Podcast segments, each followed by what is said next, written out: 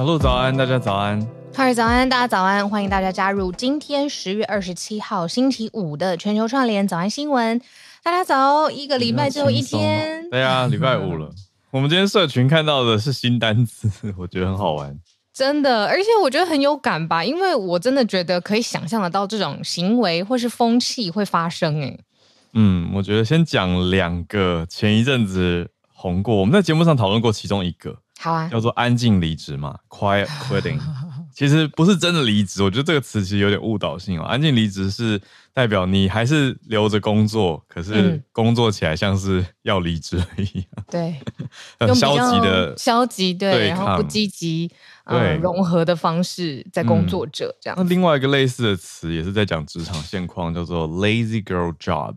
嗯，就是如果 if you find a lazy girl job，不是说不是在讲女生懒惰，而是说你 work life balance 里面你的 life。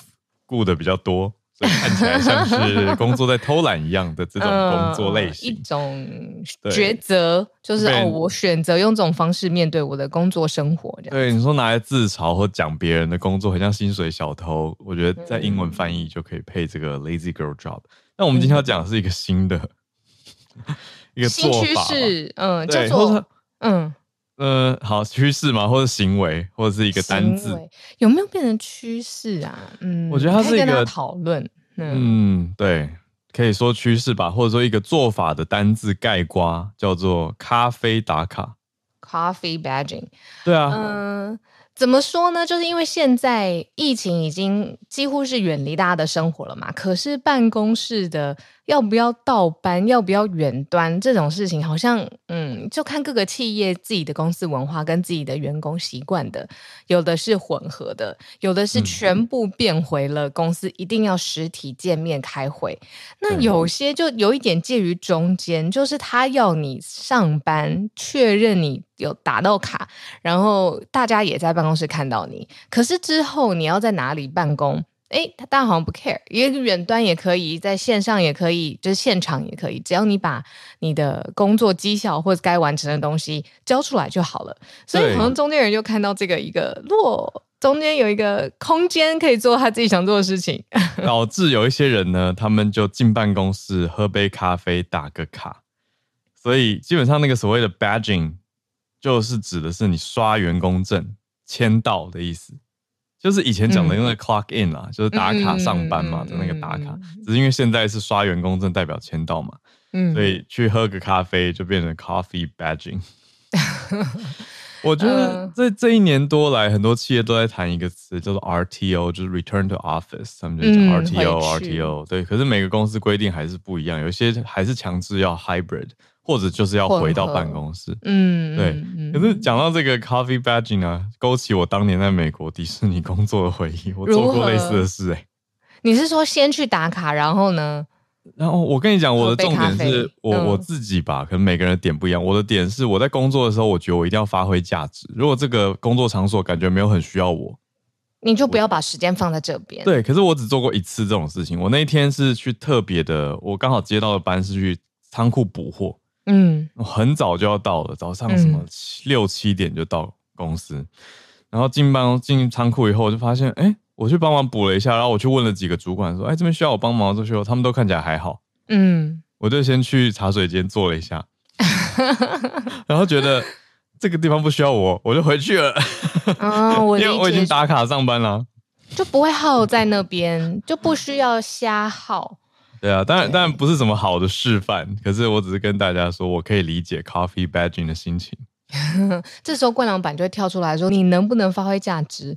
应该是我身为老板，我主管决定的，怎么会是你自己决定的呢？” 对，那那天我也是有点累了，所以刚好就回去。可是现在所谓的 coffee badging 并不是说大家回家就不做事哦，而是大家就相对弹性的改成远距去把工作完成。远距这件事情真的要看人，有些人他在越居家越自己，或者是越 cozy 的地方，他的 performance 越好。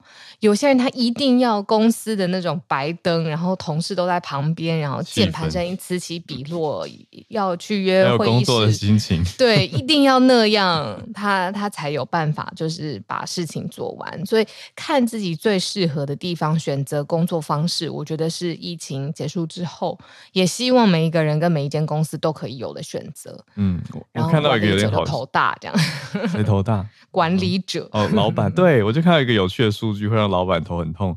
这个视讯会议的设备公司叫做 Owl Labs，猫头鹰办公、嗯、呃实验室的概念。哦，他就是说有百分之五十八的 Hybrid Workers 混合混成的员工承认有咖啡打卡的行为。哇、嗯，另外百分之八没试过，但是有意愿尝试。被这个调查勾起。嗯，好。我最近呢有发现有一间公司的算二把手吧，就是我观察他在上班的过程当中，他真正到一整天哦，真正出现在公司，通常大概两个小时左右上下、嗯、，give or take。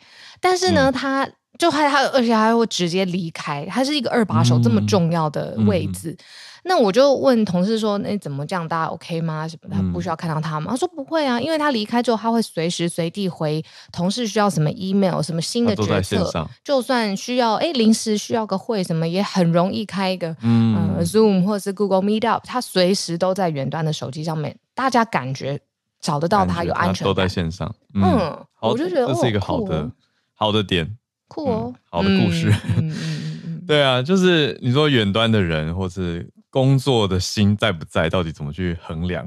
还有跟同事之间的协作状况。嗯，这个二把手听起来就是让大家有安全感啊。嗯，工作跟感情都一样啊，心就在哈，各种方式都让你感觉心是在的啦。嗯、但如果同事们是很容易没有安全感的，哎呦，难呐、啊。难呢、啊，我觉得也预告一下，预告一下下个礼拜五的专题。他没有同事好吗？我们下个礼拜有在讲中共的人。呃，安安全感成为了我们在讨论习近平的一个关键字呢。我觉得这太有趣了，下个礼拜五大家一定要来听正大的王信贤教授跟我们来讨论中共的架构啦，因为他长期研究中共的政府组织嘛，还有习近平本人。这样可以这样转过来了，真的是不可思议。真是一个礼拜五，好，我们时间刚好也差不多。来，我最后讲一句小小、嗯、那个，我昨天呢做一个脸部的肌肤的保养，然后呢，因为他已经把那个脸肌肤调到一个比较健康的状态，所以他希望我的表情啊、细纹啊都尽量一整天维持，就是不要再给他巨大的。压力了这样子，然后我昨天一整天都 OK 哦，直到今天早上早安新闻笑到，我觉得我肌肉 动到了。对，对不起，那个美容师，不好意思，已经过了一天了，美容师应该可以吧？对啊，好，六分钟了，好，我们来整理今天的嗯，嗯。世界头条。嗯，好，我们先看到第一题是接续昨天讲的，王毅他飞到美国去，要跟布林肯在华府会谈，现在已经有一些相关的消息报道出来了。嗯第二题则是在中菲，就中国跟菲律宾之间的船只南海碰撞，之前提过了嘛？之前是中国去拦截啊、影响啊菲律宾的这个船只，那是我们讲的是仁爱暗杀。嗯，但现在他们的冲突竟然还又往上升级。嗯，就是美国的雷根号还出动了访菲律宾，那算是支持菲律宾。那等于又是我们那天讲说，哎。中非之间跟中美当然也有关系。那现在美国甚至出动雷根号来支持了。第三题则是美国的消息，美国的缅因州在台湾时间昨天就已经开始看到相关的报道了，发生了枪击案，有多名死伤。那现在问题点是说，诶，这个嫌犯还在逃，也让蛮多人蛮担心的，因为他带着。枪支嘛，枪械。那这个枪击案已经是美国今年也非常多起的其中之一了。好，最后一题则是美国的汽车工会现在跟福特终于达成了一个临时的协议，算是对工会人士有利吧，加薪百分之二十五的一个临时协议，嗯，达到了一个初步的共识。嗯、我们就先从王毅跟布林肯的会面开始。嗯，首先呢，先要跟大家说，这个会面呢是这么紧绷的中美关系，呃，我可以说交恶以来。我觉得初次看到双方的诚意跟至少要往大的方向，终于有合在一起的迹象。那这一题呢，是我今天睁大眼睛的一题，原因是因为我真的很想跟大家分享，我最近看到一篇很棒的文章，放在 New York Times 上面，是之前我们有很红的一本书叫《世界是平的》的那个作者 Thomas Friedman，嗯，他写的一篇，我觉得有一点诙谐，可是。教导我在看，就是中美互相角力的时候，到底那个架构跟重点放在哪里？这一篇的标题大家可以去搜，我待会可以呃分享在社团上面，叫做《中美关系究竟哪里出了问题》。原文是 “What are America and China fighting about anyway？” 就是我们常常在说 中美，anyway, 对，anyway，就是 中美一直这么硬碰硬。他们到底在争什么？Thomas Friedman 呢？他就说现在其实很危险，因为呢，两国关系很不好，很多东西都是管中窥豹。你从小小的地方要去好像判断这个，比如说习近平的意图啊，甚至美国驻华的记者，双方的互派，这都变得非常非常少了。所以他就自己去到。中国一趟，他在北京参加各式各样的大型的论坛啊，然后跟很多大量的人讨论。一个很特别的事情是，结束之后他来到台北，嗯、把这一篇文章在台北写完，然后放在《New York Times》上面。哦、嗯，哦、我帮大家把重点截取起来。他说呢，其实中美关系交了很大的一个呃转捩点啊，其实跟科技工具有关。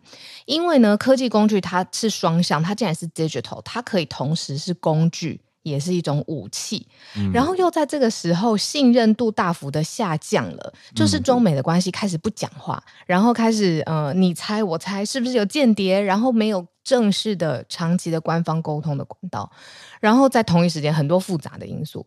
北京提出了一个我们之前早安新闻有提出的观念，叫做双循环，就是他认为他内部的经济自己就国家支持就够强大了，同时他还要世界去依赖中国出口的东西，是他们经济发展的大指标，所以美国就超级受到威胁。然后 Thomas Friedman 就说，中国跟美国在争什么？其实就是在争在这个世界上谁可以发挥最大军事跟经济的影响力。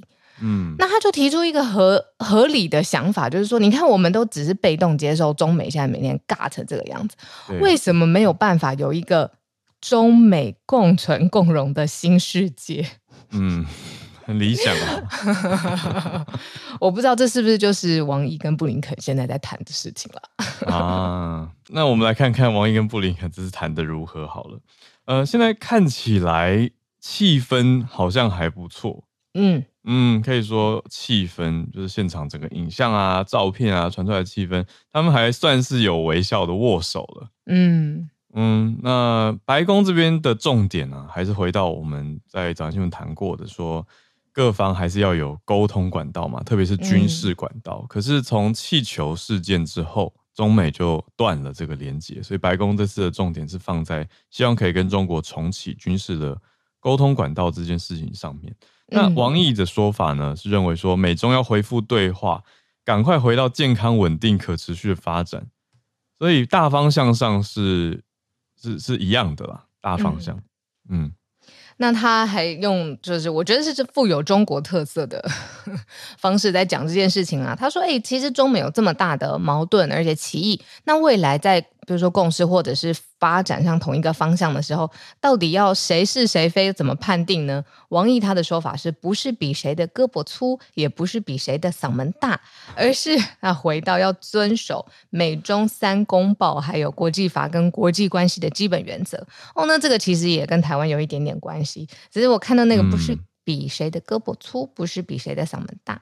对啊，还好。大家好好听一下我们周 下周五的，为什么他们都要这样子讲话？对呀、啊，越来越走一个直白好懂路线，可是都很不像是一般传统外交的讲的话。对呀、啊，嗯嗯。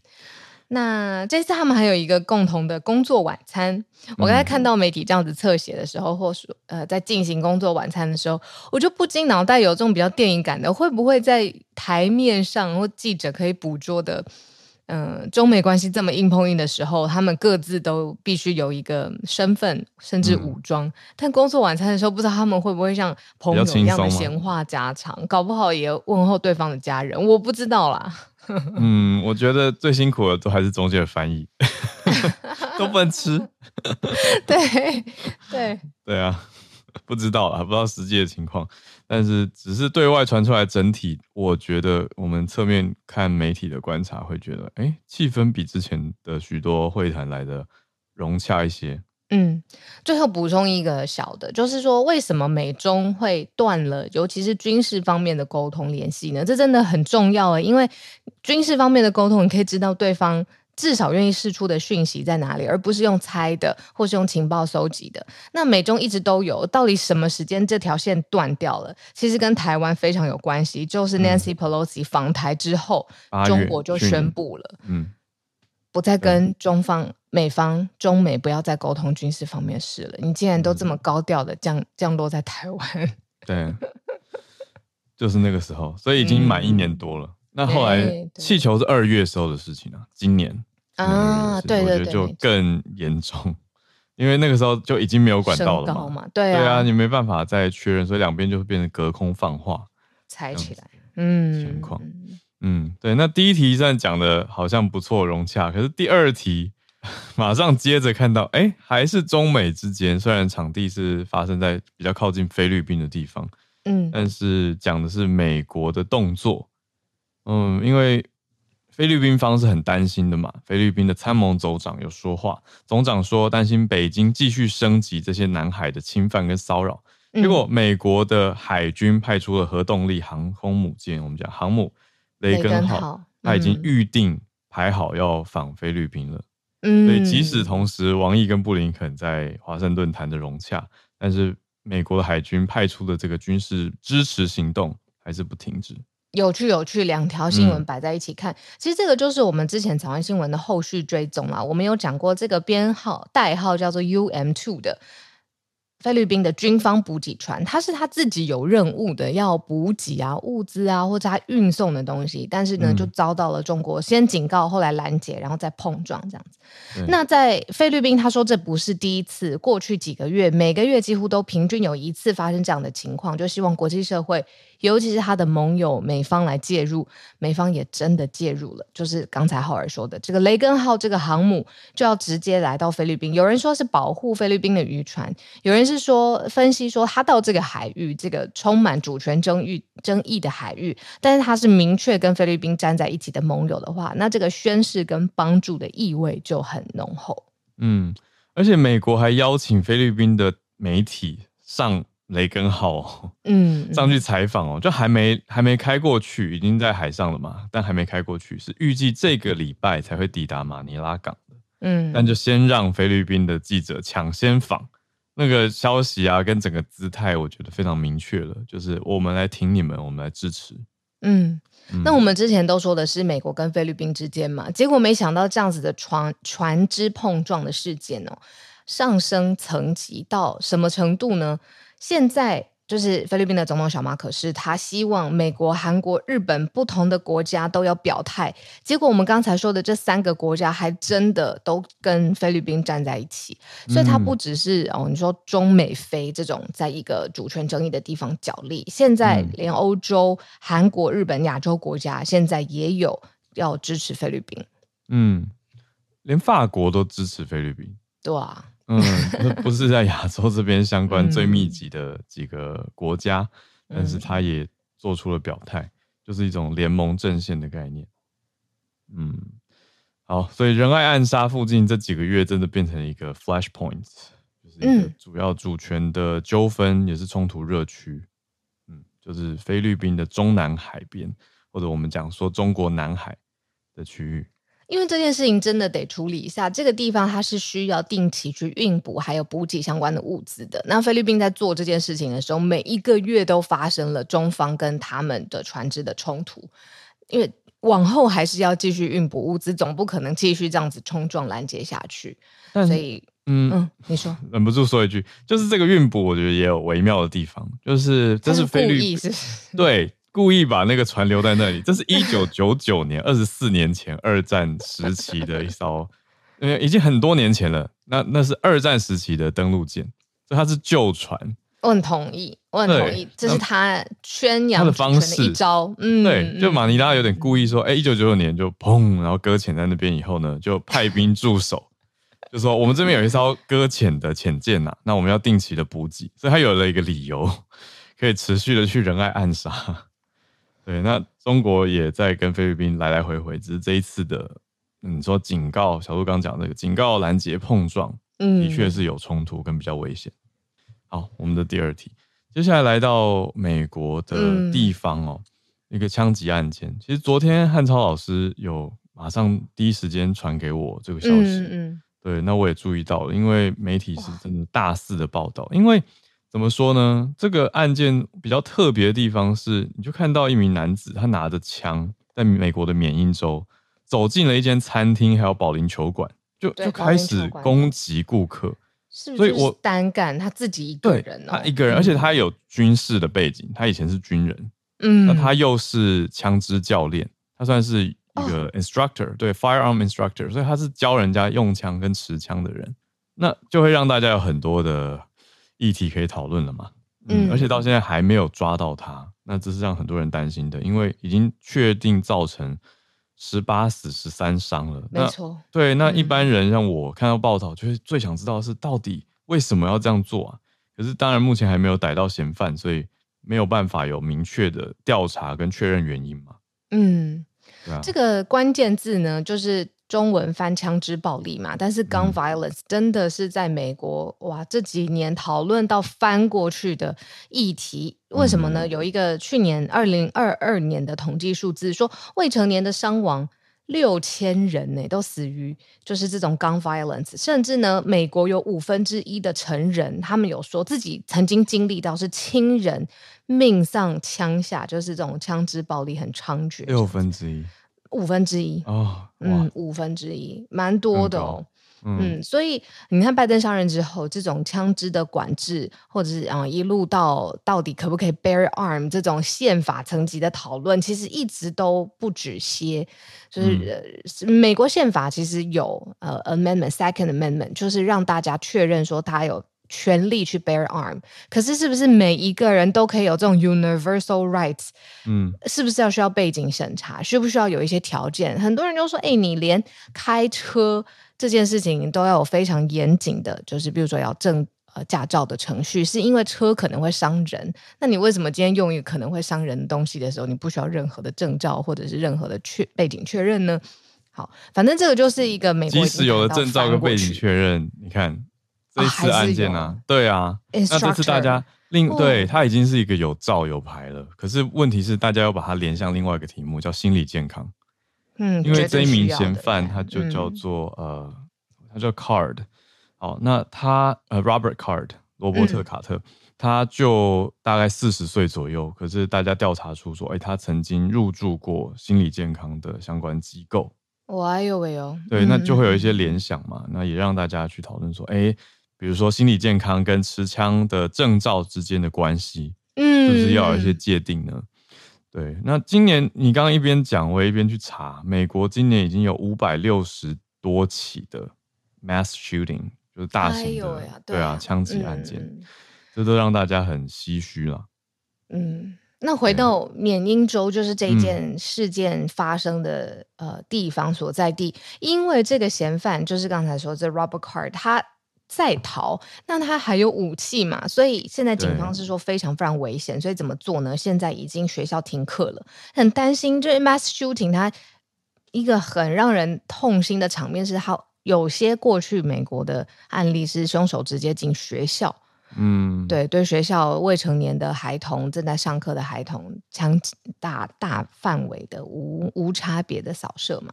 那现在美国缅因州的这个嫌犯竟然还在逃，所以现在学校已经全部停课了。然后也是呼吁说，哎，民众你没有事情你不要外出。对啊，紧张的，嗯嗯，所以这是缅因州现在最新的消息是还没有抓到他，还是紧张的状态。好，我们来到今天的最后一题整理了，是来到美国另外一个地方，就是底特律汽车工会跟福特达到了一个临时的协议。嗯，制造业呢，其实，在汽车上面有三巨头，就是像是呃底底特律，它是一个以车产车为家的城市。那在这里呢，发生了罢工，所以呢，现在 Ford 就达成了一个临时的协议，也跟其他的车业达成了协议。那这个协议被拜登吁呼吁为是历史性的，定调成历史性的协议。嗯、怎么说呢？这个里面包含了终点。就是用终点 clock in 的这种哦，终点费的终点，终点费的终点，没错，嗯、加薪百分之二十五，哎，不错哎。哦，所以 part time 的人他的小时时薪提高了，嗯嗯，然后还有包括了要保障生活费用，然后去除就是对于之前比如说刚刚进来的之前员工，如果对他有一些政策或是工作上面的规定不利的条件要去掉，然后呃薪水希望。准则跟级分级的这个制度要更公平。嗯，哦、其实他们车业面临的罢工，其实也跟各个行业会面临的罢工一样，就要求权利跟薪水都要福利要更好。嗯，对吧？那在这一点上面呢，这个 Ford 是有让步，然后达成协议的。对，但拜登讲的话里面有一个地方，我觉得耐人寻味。他写他讲到说，这个协议他认为是为汽车工人破纪录的加薪，所以算是百分之二十五的涨幅。算是破了某种的 record 哦，嗯，破了某个记录。那表 我就回回回推说，哎、欸，他以前都是涨很少，所以也是辛苦了好一段时间才有这样的罢工啊。嗯，他们从九月十五号开始，这个所谓联合汽车工会，有底特律的三大汽车巨头，包括福特啊、通用汽车 General Motors，还有斯特兰蒂斯呃 Stellantis，都一起来联合。所以非常破天荒的第一次，三大巨头的员工都同时罢工。那现在经过了大概一个半月左右，终于有了一个初步的临时协议。嗯，没错。可他们一开始其实设定想要争取更高的加薪的，嗯，就是有人设定到四十趴，但是还是最早福特在八月的时候说只能增加九趴。那现在那就是一个来回嘛。对对对，你看四十九，最后拉到现在是百分之二十五。嗯，不过他们也很特别，这个协议是呃，你说资方的让步，但是最后这个协议要不要通过，其实最后还是掌握在工会的手里。所以现在协议的部分是说，好，资方他们确认二十五趴是 OK 的，那最后要让他真的拍板定案，工会还得说好，那我们就这么做。他这样做有一个象征又有实质的意义，就是代表合意了。如果不接受这个二十五趴，甚至还希望更高，那有没有可能谈判又破局，继续罢工？哦，这个是工会现在要必须讨论的，嗯、就是代表呃这个受雇人员的这一方这样子。嗯，对啊，那工会当中，因为刚刚讲到有参与的有三家公司嘛，现在也有一点还没有很一致的状况。现在在讨论的这个汽车工会自己在讲哦，他们说现在情况看起来有可能福特 会先复工，嗯，哎，那剩下两家就就也还要再赶快去。协商嘛，确认就是福特的员工觉得哦，可以了，可以了，可以了，我要上班。对，有点他们先谈好了，对对对，对，这种感觉，不用再再罢工了。对啊，可是你一旦其中一家回去，也对另外两家会有一些说气氛啊、心态的影响，一定会有的。但总之，大方向上谈的有了一个初步的方向，应该就会往这个方向走。我们今天的四题，四题到这边，对。哎，我刚才有收到那个讯息说，说提醒我说可以把我刚才推荐那一篇文章直接放在聊天室当中。All right，我来。哦，就是对啊，对那篇文章我想到，嗯，刚好你讲到他最有名的二零零五年那本嘛，就是 The World is Flat，世界是平的。嗯，我是想到他零八年后来又出了一本 Hot，呃，Flat and Crowded，就是世界又热又平又挤。嗯，算是他的第二第二集嘛。就持续有很多，因为他就是提出这个地球化，呃，sorry，全球化这个概念的学者嘛。嗯，那呃，他的写行文的风格，就是里面的确是会有 hard data，然后也会有很好的逻辑，可是他时不时的就会幽你一默。包括他今天在我待会要分享的这个嗯、呃、聊天当中，呃，sorry，聊天室当中的连接，他也有写到，就是中美关系，他在。评论这么硬的议题的时候，他都说：“哇，我在北京真的认识到很多可爱的人，请大家不要告诉华盛顿，因为这些人跟就是我们现在在呃中美关系角力当中，他们还是如此一样的朴实可爱、勤奋工作，有什么好不喜欢的呢？”嗯，翻译起来大概是这样子。嗯，那我们来迈进全球串联，有一些听友已经有整理了一些相关的资讯跟报道，要跟大家分享。那我们等一下也有一题是听友投稿的题目，接在今天礼拜五的时间，还是我们就先邀请几位举手的听友来。我先邀请从好莱坞跟我们连线的 Charlene，谢谢 Charlene。来，Charlene 早安，Charlene 早。哎，Hello，Hello，Hello，早早安，小鹿早。嗯，听得见哈，我每次都有点疑虑，这样好。呃，刚刚其实一听到小鹿开场讲到，呃，安静离职，哎，不对，是 Howard。总之就是讲到安静离职的时候，我就想到说，我刚好今天想要分享的是安静离婚呢。嗯，这是梅丽史翠普。哎，我不晓得大家会不会太年轻，根本不知道。知道的，知道的。哦，OK，OK，我现在都很担心，是我自己太老知道，然后其实年轻人都不知道。But，呃，Meryl Streep 她的嗯 divorce 突然前几天爆发出来，然后呢，呃，Vogue 给他下一个标，我觉得很好，很好玩啊，叫做 Meryl Streep divorce influencer。嗯，其实呢是在讨论所谓的离婚潮跟呃或者是分居潮啊，现在叫 Great Divorce Revolution。那其实呃 Meryl Streep 她现在七十四岁，她才刚刚证实了跟先生分居，而且分居已经超过六年多了。也就是说，她六十八岁的那一年离的婚，那时候哎，他们已经有四个孩子跟五个孙子了。然后呢，这个。嗯，很 interesting，我觉得就是他这个新闻第一个，嗯，不要讲踢爆，他们第一个，呃，被报道出来的是 Page Six，那 Page Six 是 New York Post，呃，New York Post 不是 New York Times，New York Post 最有纽约邮报最有名、最有名、最有名、最有名的名人八卦专栏，那。呃、，Meryl Streep 的发言人是讲说他们会一直关心对方，但是他们选择分开生活。好，就在这个不久之前呢，其实 Will Smith 他的老婆 Jada Pinkett Smith 他出的书就已经曝光说两个人分居已经。分手、分居只差法律上没有离婚，已经长达七年了，所以他们的这个关系早就已经名存实亡。那我就想回去说，你倒回去算七年，那是二零一六年喽。那去年二零二二年那一巴掌是在打什么啊？显然这么气，对，对，这么气，你们两个所谓的名存名存实亡到底是怎么回事？可是呢，呃，像梅丽史翠普她的。呃，发言人就说他们会一直关心对方，可是选择分开生活，right？然后接到 Pinkett Smith 他又讲说，他们在摸索当中，一直对彼此还是充满了深厚的爱，要一起找出来 What What does it mean for us？嗯、然后呢，Vogue 的的 commentator 说，嗯。呃、，Meryl Streep 现在在 enjoy her cool single day single lady era，就是在享受她当这个很酷的单身女郎哈。所以其实，哎，我们就不要讲前两天的那个章子怡跟汪峰了。汪峰虽然五十几岁，但是好像是第几啊？第三还第四离？所以那个好像不能当例子。但是我要说的是，嗯，都说我的理想情人在哪里？汪峰都离了三次婚了，他也上头条了，好，非常好，嗯。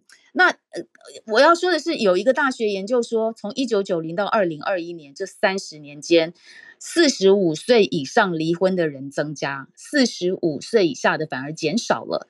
那五十岁半百以上离婚的数字占了总体的四分之一到三分之一，而离婚的数字最大幅增加的其实是六十五岁以上，是三十年前的三倍。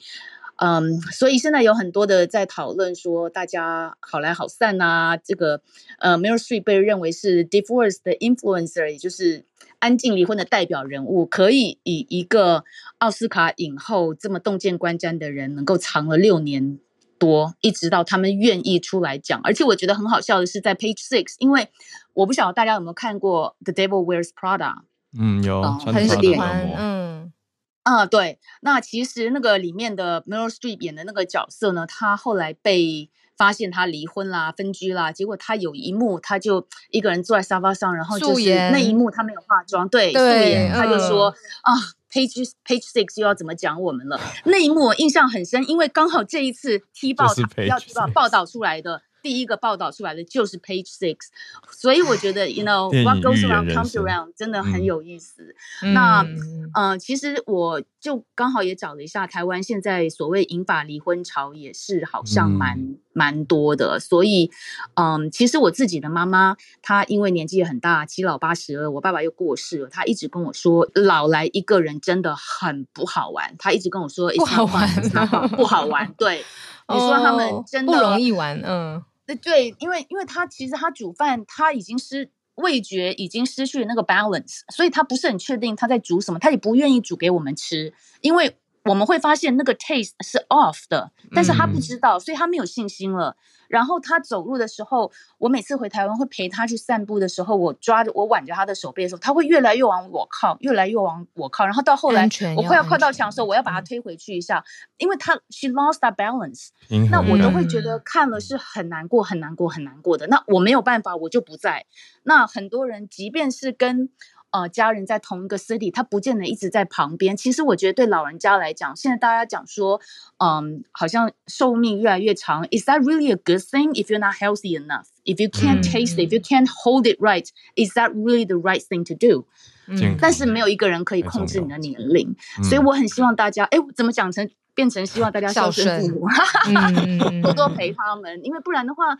现在提升独居老人生活品质的，比如说科学家说要研究机器人啊、元宇宙啊、AI 啊，陪伴高龄者的宠物机器人啊。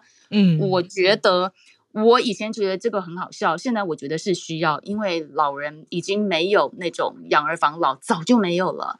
那老来怎么办？因为你说两个人即便不分居不离婚，最后总是一个先走，一个后来，后来的那个怎么办？嗯，然后即便。有一些新闻就很开玩笑，或者是很安慰人心的说：“哦，seventies are the new fifties。” No，when you're that old, you can't change things。所以就是哎，怎么讲的变沉重了？我只是觉得说这个 divorce influence 这个标下的很好玩，就是大家做那种好聚好散的表率，这样子。对，我倒觉得呈现出来是你说引法自主幸福的这种趋势有增加了啦。对，六十五岁以上增加最多，我是真的有蛮意外的。嗯，因为通常人都觉得说要老来伴，老来伴，年轻的时候吵了一辈子，就是最后的时候可以你陪我，我陪你嘛。结果发现不是哦，六十五岁以上的人决定他们要自由了。对，可是 这个是自主选择的啊，但是这种自主选择的人通常应该已经做好了预备。但是如果是 Charlene 刚讲到的情况，是一半先走了。哎，那另一半的，这个不一样的议题，对，不一样的议题，嗯嗯嗯，对，那那他的应对措施也许有更多不同的考量。有的人就会觉得，我们也讲过一个算是趋势或选项吗？就是一群朋友住在一起，嗯，可是他们不是每个人都偏好这样子的生活方式吗？哦，就是呃老龄化的 community，对啊，互相共住这样子，共居，对，你说银发共居也是一种选项，或者是甚至轻盈共居，也是有人在经营的，叫青银。就是银发族跟青年，青年跟银银发的银哦，OK OK，哇，好新哦，是一种选项。嗯，我觉得比较讲的这个后半的孝顺这个部分比较有感，嗯、因为这其实有两个 part 嘛。第一个就是哇，好，六十五岁我自己决定了过自己的日子。另外一个部分是他另外一半走了，我就跟大家分享一句话，我一直放在心里面。我觉得这讲的很好，就是每一个人都应该要孝顺，因为孝顺会让人感觉到幸福。每一个人都应该感受到幸福，就是这个是我自己自己很深刻有感觉到，当你很孝顺，你身边的。你对你很重要的亲人的时候，那个爱的流动是很温暖的。但是希望每一个人可以感觉到这个温暖的感觉。对啊，嗯、所以我就其实我必须要说，我每次扶着我妈妈走路，她、嗯、一直往我靠的时候，我。我我会我不想讲完了要哭了，就是我我会偷偷偷的想哭，说我终于知道什么叫做长大以后变成我来扶你们，因为我们从小你们怎么样的扶我们，我们要扶回去。嗯，好，我不要再讲了，怎么变这样？对不起，对不起，对不起。不，我完全可以理解，这是非常内心就是很感性的一块啊。嗯，我觉得那要扶回去啊。对啊，都长长大了，我们。嗯嗯嗯嗯嗯。哎，谢谢 Charlene 这一题，真情分享。对，谢谢谢谢。嗯嗯嗯。好，那我们对啊，我觉得梅丽史翠普这个也是，嗯，让大家哦瞪大眼睛，而且 Will Smith 才让人瞪大眼睛吧？到底在干什么？每天瞪大眼睛的时候都觉得是假新闻。对啊。对啊，那个也很新啊，大概才两个礼拜，嗯，就是，就是太太出来公布说，哦，我们一六年就分开了，哈，大家有一种，那我去年到底在奥斯卡看了什么的感觉。好，那我们继续来连线，来跟诶，昨天第一时间就传消息给我的。汉超连线，不过他今天看的是中国的消息。是的，你要带来那个这个最新的消息吗？是的，刚才其实举手的时候不是这个新闻，是就是委内瑞委委内瑞拉新闻的后续。不过 刚刚看到路透社发了更新，呃。中共的官方媒体刚刚爆出来，大概就是半个小时前的消息，就是啊、呃，前任的中国总理李克强啊病逝了。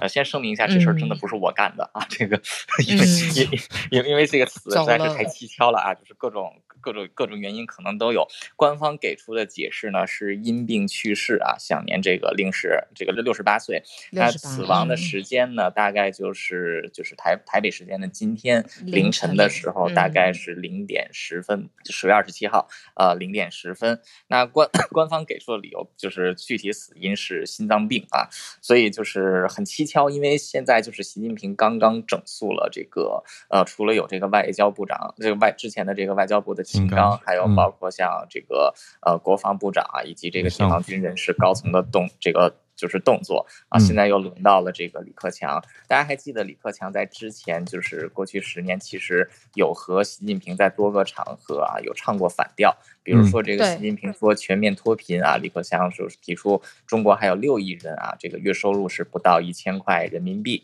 啊。另外就是这个除此之外，就是越到了习近平就是去年要征求连任的时候，这个李克强就是更像被视为一种就是反抗习近平势力的这么一种潜流的。的存在。那当然了，李克强他最终也是没有再继这个政治局继续任下去啊，这这政治局完全变成了习近平的人。那现在刚刚好是就是这个礼拜一的时候，刚好就是习近平成功连任一周年的纪念日啊。然后结果在这之后，这个李克强就突然病逝。呃，这个时间点，就算说他是真的是自然死亡的话，时间点也确实是太蹊跷了啊。这个而且是现在正是风声鹤唳的时候啊，所以说这个任何人都是有可能下的手。但是我承认，真的不是我做的啊。那李克强其实。其实也是中共近些年高层当中为数不多的这种学者型人才啊，他是这个从北京大学毕业啊，然后这个算是受过比较好的教育啊，跟习近平这位这个小学博士来讲，那李克强算是书本读的比较多的。呃，另外是李克强，其实在上任之前啊，就是在这个二零一零年代以前，李克强在这个民间的官方声誉其实还是不错的，因为他当时已经是啊，相当于是在这个常委当中的人物啊，所以他报。曝光率其实很长时间都比习近平更要强。啊，只不过后来是这个习近平当了总书记，他是做了这个二把手，再加上他在党内就是不是习近平之江新军派系的人物，所以在党内一直是被视于制衡这个习近平的一个人物，只不过他的权力也越来越小，尤其是习近平就是恢复了很多党组织的结构啊，就是原先政府管的很多事情都被这个党组管了过去，因为习近平是这个中共总书记啊，他是属于中共的首脑，李克强名义上是属于这个。政府的首脑就是党政，虽然说之前是分开，不过到了习近平的时候，党政是越来越合一了。所以李克强的权力其实也是过去三代中国总理当中权力最小的一个，而且是这个逐步萎缩的。那不管怎么样，李克强现在去世啊，必然是在国内国外啊都会引发非常巨大的舆论漩涡啊，就是对他死因的猜测也好，还有后续的影响也好。那现在就看是中共官方的解释啊，就是是这么传下去，但是。是，假如说他的死真的有蹊跷的话，党内很有可能会出现比较大的声音，嗯、甚至会说出现一定程度的局势动荡。呃，不过就个人分析来看，习近平对中共的掌握现在还是十分强力的，应该不至于到管察他的地位受到威胁这种情况。但确实是一条蛮重磅的新闻，所以这里分享给大家。嗯，再次重申，真的不是我做的。嗯，因为想请教，就是他过去一直被视为是中共鸽派势力的代表，这个对照鸽派。派跟鹰派跟派系，你刚刚说它不是这个江系的派系，这个我们应该怎么理解？嗯，因为就是在中共内部其实是分为多个不同的利益团体派系啊。这个之前所说的江派，就是只要是江泽民的这一派。那他其实就是江泽民在之前他是上海的市委书记，后来他被提拔到总书记的职位之后呢，他从上海带了一批的人进到这个中央任职高官，所以这一批人被封这个被称为上海派啊。还有一批呢，就是胡锦涛，胡锦涛他是共青团管理出身啊，然后胡胡锦涛在这个上位之后，带了一批共青团里的人出来，就是共青团管理层出来，所以被称为团派。李克强其实可以被视为是团派外围的人物啊，但是真正就是让李克强势力比较大的，其实还是党内的一些这个小的派系呢，就是团结在李克强的周围。那习近平自己的派系被称为“之江新军”，主要就是习近平在主，对，主要就是这个他当时在主政福建和浙江的时候，曾经办过一本这个杂志啊，叫《枝江新语》，然后这个《枝江新语》很多都是习近平的手下来发表文章，所以这一批人进到中央之后，就被称为“枝江新军”。呃，江派派系现在基本上已经不成气候了啊、呃，现在势力比较最大的就是“枝江新军”，除此之外就是这个呃团派。呃，所以就是说，其就是其实李克强的派系啊、呃，是更接近、更倾向于团派，而不是之江新军这一派。嗯、但他绝对不是这个江派的人啊、呃。江派的代表人物除了江泽民之外，还有就是之前的周永康啊，还有这个就是十多、嗯、十年前被搞掉的啊，搞掉的这一位，嗯、甚至包括这个外界猜测军队里的徐才厚啊，还有这个郭伯雄两位被搞下去的大佬，其实也算是江派当中的人物。呃，江派现在已经基本上不再。作为一个有实力的政治实体存在，呃，团派在去年的这个中共的内部的这个斗争当中，也是落败给了浙江新军。呃，现在整个中共常委里的七个人都是浙江新军的人，嗯，所以这个中共的派系目前是按这么分。但这个推荐大家要想这个更多了解中共内部派系吧，可以读一读这个蔡霞教授蔡霞教授在这个外交事务上发表的几篇文章，有这个中文翻译的。嗯、谢谢。嗯谢谢汉超，我刚确认了一下，之江指的是钱塘江，所以它用来代称浙江省，因为讲习近平在浙江、福建以前的部署带上去，就成为福建旧部或浙江新军。那关于李克强他的近期的消息，讲的是说，今年大概三月退休以后，因为他从国务院退休嘛，那就没有公开露面了。可是九月的时候有出现在敦煌莫高窟的一个参访，看起来气色是还不错。可是现在最新消息就是已经心脏病发，抢救无效，在上海逝世。第中国共产党第十七、十八、十九届的中央政治局常委，还有曾任国务院的总理。好，汉超带来的新消息。那我们来继续连线，嗯、来跟戏谷的 James 连线。James 早安，James 早，早早早。对，今天也是要讲科技新闻，然后呃，不好意思，也是讲一个坏新闻。对，就是。跟自动驾驶车业有关，在美国嘛？嗯，然后我知道。嗯嗯，之前提过，就是现在讲的是 Cruise，就是之前提过，就是二零一三年他创立的呃一间自驾车公司，然后他是在美国的两个自驾车龙头之一，另外一个是 Google 的 Alphabet 的 Waymo。对，然后他的创办人呢是 Kyle Vo，然后他是以前去 NIT，然后后来他其实也去创立了这个 Twitch 这个突奇，对，他也是突奇创办人之一。那他那是他第一桶金的来源，然后后来就来创建 Cruise 来做自动驾驶，然后呃 Cruise 和 Waymo 两家公司其实两个龙头嘛，其实呃现在已经在美国呃很多城市都开始测试了，就包括是凤凰城啊，或是奥斯汀啊，或是休斯顿啊，然后都有测试的车辆在进行，甚至有一些呃服务可以让就是普通人去搭这样子。然后三个月以前有一些很好的新闻，就是 Cruise 和 Waymo 他们就收到了这个加州的 CPUC 一个主管机关给他们一个证证呃一个证照，说他们可以开始在 San Francisco 呃三藩市可以。二十四小时，然后一周七天都可以载人，然后可以呃很重要的就是付费的服务这样子，所以就可以开始有营收了，是一个那时候很大的一个新闻，就是说啊、呃、这个 breakthrough 终于可以在这个这个产业在美国可以有一些些呃进展了，可以有一些钱进到口袋里面去了。然后呢，啊、呃、应该算是这个周二吧，发生了呃一个很重要的事情，应该要从十月二号开始讲，actually，所以不是十月二十四号两天以前，就是十月二号的时候。啊，Cruise 的车子发生一件事情，就是它发生了车祸。然后这个车祸的当时的了解是说，有一台车子呢，呃，不是 Cruise 的车子，另外另外一台车子，它撞到了一个路人，然后后来就肇事逃逸，然后走掉了。然后这个路人呢，当时被撞到之后呢，很不幸的，他不是普通被撞，他被撞了之后还飞到就是路的另外一边，然后正好有一台 Cruise 车子开过去，然后这个人呢就很不幸的。被卡在这个 Cruise 车子的轮子底下，对，然后当时是一个蛮大的新闻，然后 Cruise 的车子当时他们他们说的这个这个发言人说的就是他赶快就是紧急刹车，然后来就是降低这个撞击的这个力道。然后不过很不幸还是卡在就是轮子底下这样子最后面，然后后来就送医急救这样子。然后在这个事件发生之后呢，那个 Cruise 当然就是跟各个主管机关啊、去呃合作，然后来进行调查，到底发生什么事情。然后当时这个。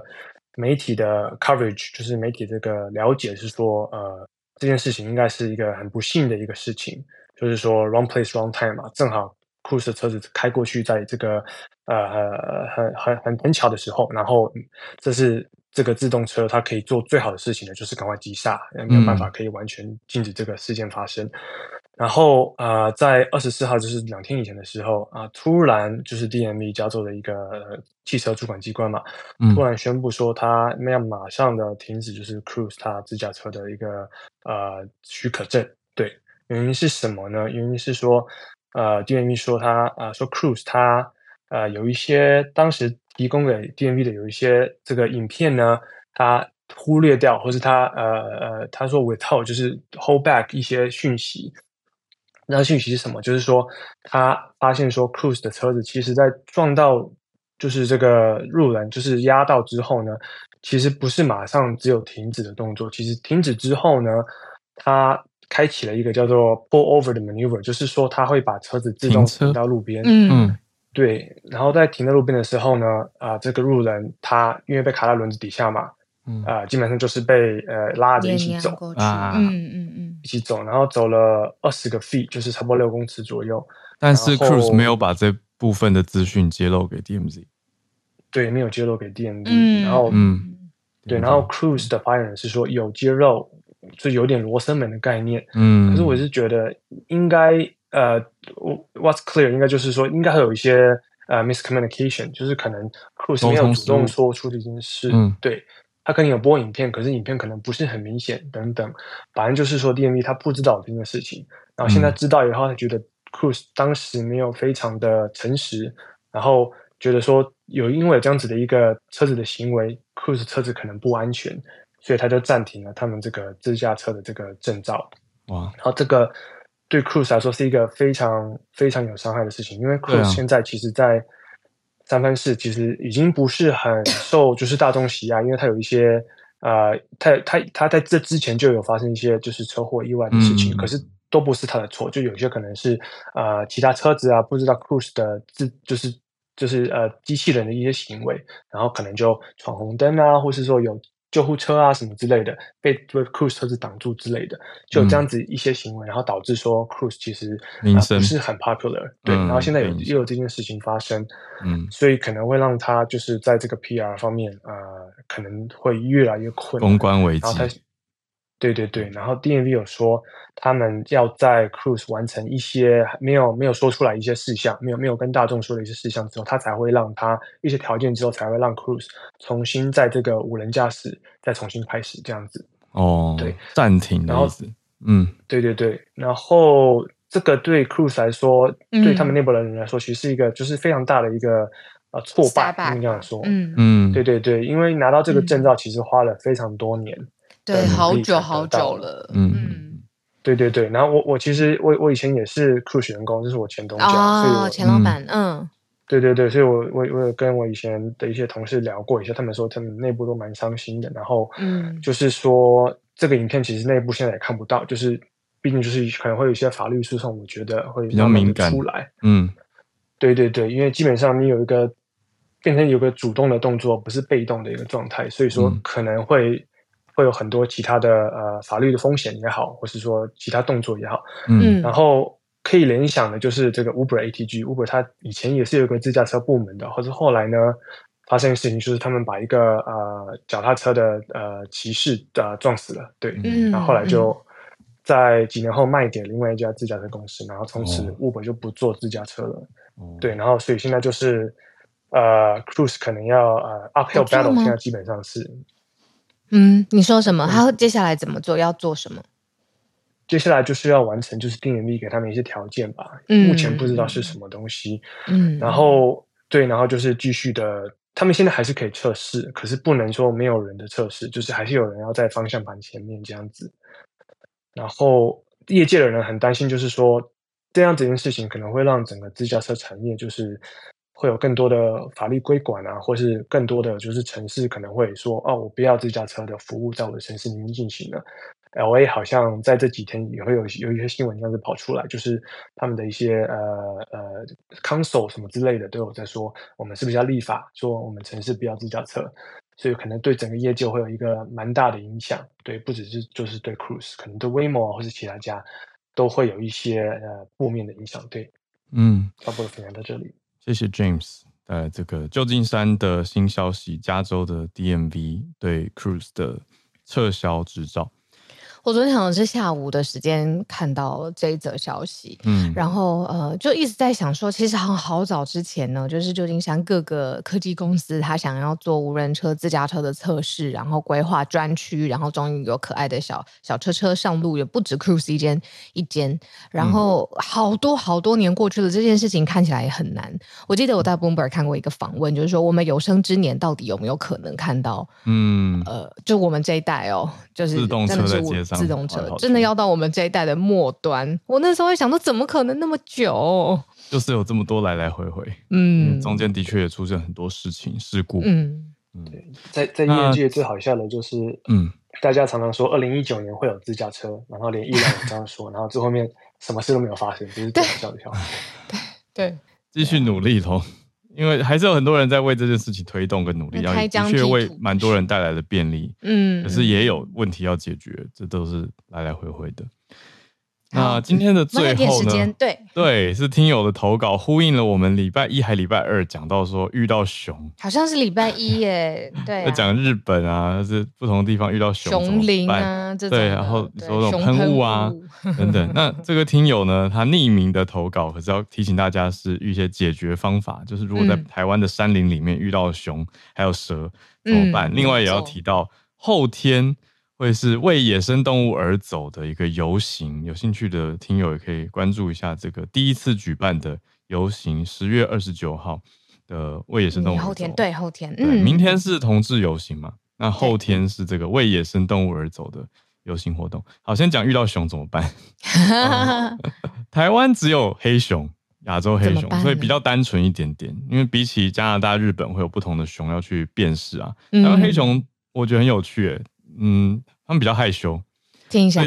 所以通常你第一反应就是不要惊慌跟大叫，你要，因为他们是害羞的人，对，你不要去害羞的熊惊吓到他们，你先继续 看着他们，然后慢不要大动作的逃跑，可是你去找掩护，先注意确认一下他们到底有没有发现你。如果他们没发现你，这个时候还好，你就轻巧的离开。嗯嗯，可是如果他们已经发现你，就瞪着你一直往这边看，那你就看着他往后倒着走。要有 eye contact，就是表示说我没有攻击性，特别是如果妈妈熊、妈妈 bear 带着小熊哦，他们会比较防护心嘛，保护心，所以你就慢慢往后退，往后退，然后有掩护以后再开始拉开距离，再开始敲打金属啊，大声唱歌制造噪音。那除非熊主动靠近，那你就可以大吼大叫，然后激烈的肢体动作。哦，因为他已经觉得，嗯，对，他认定你威胁到他了。那你然后这位听友说，我们常听到的什么庄子啊、爬树啊，有用吗？不管用的，没用。因为黑熊很爱爬树，是爬树的高手，高手也会在树上筑巢。这一点其实那个像新奇老师有跟我们说，有，就有些熊真的是树上筑巢，这个我有点难以想象，可以 hold 得住吗？然后爬树其实只对北美的棕熊有用，因为欧亚的棕熊也会爬树，对，北美的不会。对。对，可是北美也有黑熊啊，美洲黑熊。对，所以你变成说，如果美洲的比较复杂，你要去判断它是黑熊还是棕熊。嗯嗯。对，那差别是那个背部有没有隆起。这个今天时间比较不够，我们就有兴趣大家再去查找一下。对，那如果遇到蛇的话，基本上也是台湾的蛇也，我觉得看起来蛮害羞的，不会主动攻击。台湾的蛇吗？对啊，就等蛇自己离开，比起你去试着要打它或是驱赶它。但除非蛇跑到室内了，那你可以用扫把或者本机把它驱走。如果觉得太害怕、太危险的话，你可以打一九九九，或是农政单位，不要找消防局，因为相对消防局的专业不在这边。嗯，各地方都有一九九九，大家可以多加利用，或者你就自己先回避，也是一个方法。好，总之最后要跟大家，这个听友他很强调，很可爱。他说就是想要跟大家宣传，对啊，礼拜天下午在立法院济南路这边一一点半到五点半，为野生动物而走。他们特别要强调的是说，你也不要放养猫狗，因为我们觉得很可爱的猫猫狗狗，它们其实会攻击野生动物的。我完全可以想象，我家虽然看起来很弱的橘宝，它出去外面也有可能会玩野生动物。就是因为猫狗有一定的攻击力啊，然后有些比它们小只的，或者 你说穿山甲、白鼻心这些都有可能会，五色鸟都有可能被猫狗攻击。对，所以反而在讲的是说，哎，爱护野生动物以外，也要保障，就是互相让你说大家养的流浪猫狗，或者是放养的猫狗，嗯，有各自的权益。就讲的是动物福祉跟福利啦。讲起来变有有可有点蛮蛮可爱的一个游行。我们家狗狗刚好看到我，你真的是有在听早安新闻呢？说嗯，讲我？对呀、啊，玩什么玩什么？最后 一个听友要补充是说，那个熊的喷雾不可以带上飞机，他自己有切身经验啦，就是你说去博物馆、美术馆，因为那个金属罐啊。哦、oh, 嗯，我还在想是什么帽数太大，是不是？我觉得是金属罐的关系啊！你这经过检感测器就会哔哔哔，对，他就把你拦下来要检查。我们去当地买，对对啊，所以就提醒大家，嗯嗯，对，当地 买就可以了。好，我很喜欢这种听友投稿的形式，不论是你透过声音，嗯、或者是像这样子匿名用文字，让我们。可以帮你分享这个，我都很欢迎。那不论是我们有全球串联早安新闻的同名的社团，也有 Instagram，也有 Facebook，嗯，在网络上搜也可以搜到我们的官方的 email。现在虽然是一个 Gmail，但我很喜欢这种让大家，诶，就算可能这个时间 live 的时间搭不上，也有一个替代的方案。没错没错，我要哑掉了。我明天要去看包黑子。哦，包黑子坏坏，耶.对啊。轻松周末，好，轻松一下。对，也祝大家周末愉快。我们就周一早上再回来继续串联。大家周末愉快喽！呀，周一见，大家拜拜。